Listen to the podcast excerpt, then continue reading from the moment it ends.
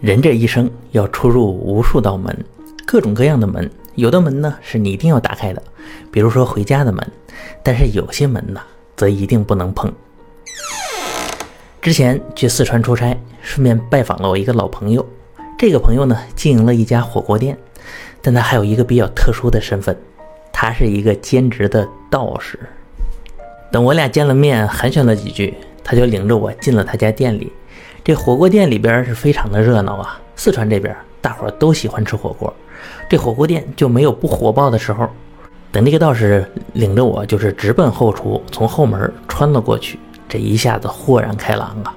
店的后边竟然是别有洞天，里边是一个幽静的小院子，有水池，有凉亭，竟然还有一个小小的道观。我们就在那个石桌旁的凳子上坐定之后，道士给我倒了杯茶。我就跟他开玩笑说：“我说你还不如让我在火锅店里边边吃边说呢，这都什么破玩意儿，我不稀罕啊。”道士嘿嘿一笑说：“你是贵客，前面是俗人带的，这才适合老哥你。”这人虽然说是个兼职的道士，可是他吧，从来没给人卜卦看相，也没给人做过法事，这个降妖除魔更不可能了。他这个人唯一的爱好就是成仙。照他的话说，不想成仙的道士。不是好道士，道士只有一件事要做，就是成仙，其他都是歪门邪道。每次听他说这个，我都劝他，我说道士，你就别搞这么封建迷信好不好？你也是上过学的人，别总扯什么成仙了，你就好好做你的火锅店啊！实在干不下去，你就找个厂打打螺丝什么的，这不也挺好的？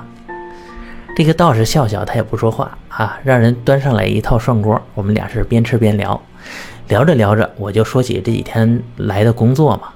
我们在附近山里有一个考察点儿，这次过去的时候呢，哎，就发现有一个山门，不知道什么时候建的。这个山上是不是要建什么庙啊？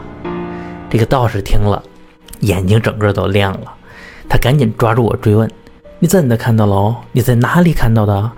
一定要带我去看一下噻！”这山门呢，其实很常见。山上有寺庙，一般来说就有山门。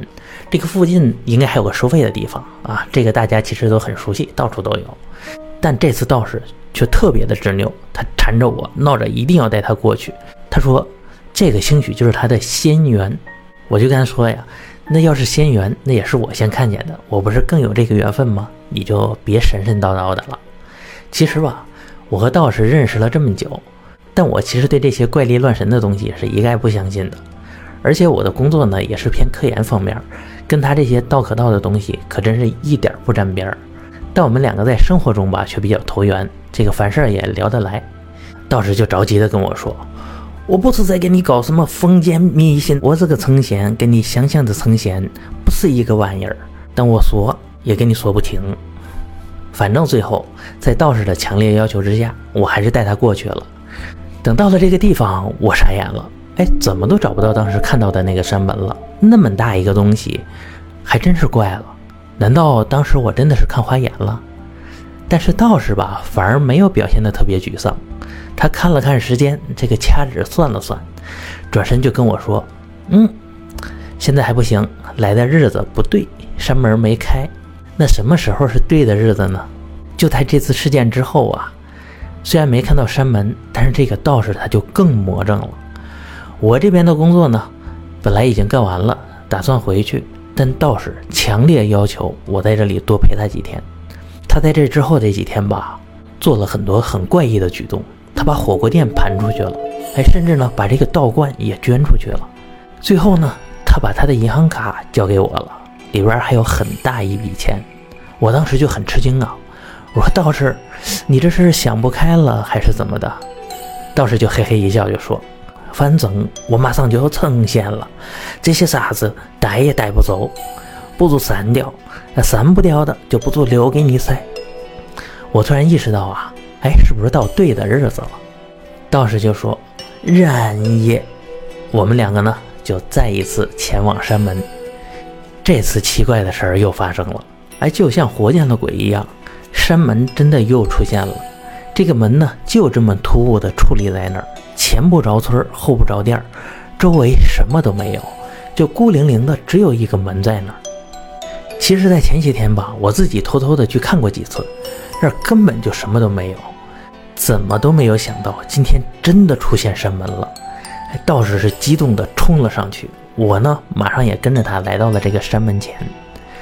这道山门大概四米多高，像是石头还有什么材料制成的，上面呢好像涂着一种暗红色的颜料，非常旧，分为左右两扇啊，上面没有锁，歪歪扭扭的。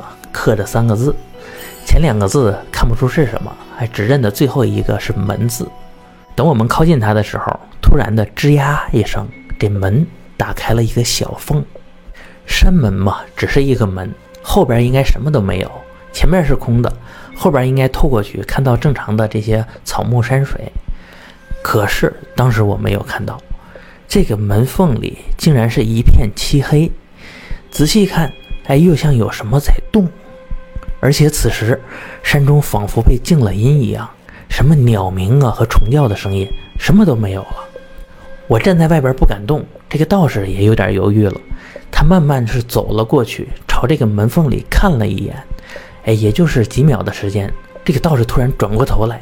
刚才呀，他眼睛里还是一片迷茫，突然的就变得欣喜若狂起来。他嘴里就念叨着：“原来是这个样子，我悟了噻。”我逐渐理解一切，我终于悟了噻。此时呢，这个门突然就打开了，然后呢，道士对我行了一个礼，转身就进了大门。进去之后，这个门他自己就关上了。我当时都看傻了，第一时间就绕到门后面，可门后面什么都没有，青天白日，朗朗乾坤。这个道士从这个门进去之后，为什么没从后边出来？这到底是什么原理？我又绕到前边推了一下门，发现根本推不动。等我喊道士：“哎，赶紧出来！哎，别耍了！”可门里什么回应都没有。接着我再一次朝着门缝里看去，只见里面一片漆黑，但漆黑的空间里仿佛有什么东西在扭曲晃动。哎，看着看着，只觉得这个天旋地转。之后我就什么都不知道了。等再醒来的时候啊，我已经在自己旅店的房间里了。当时呢，有同事在下山的途中看到了我，就把我送回来了。他说那时候我就像丢了魂一样，坐在路边，不知道是中了暑还是怎样。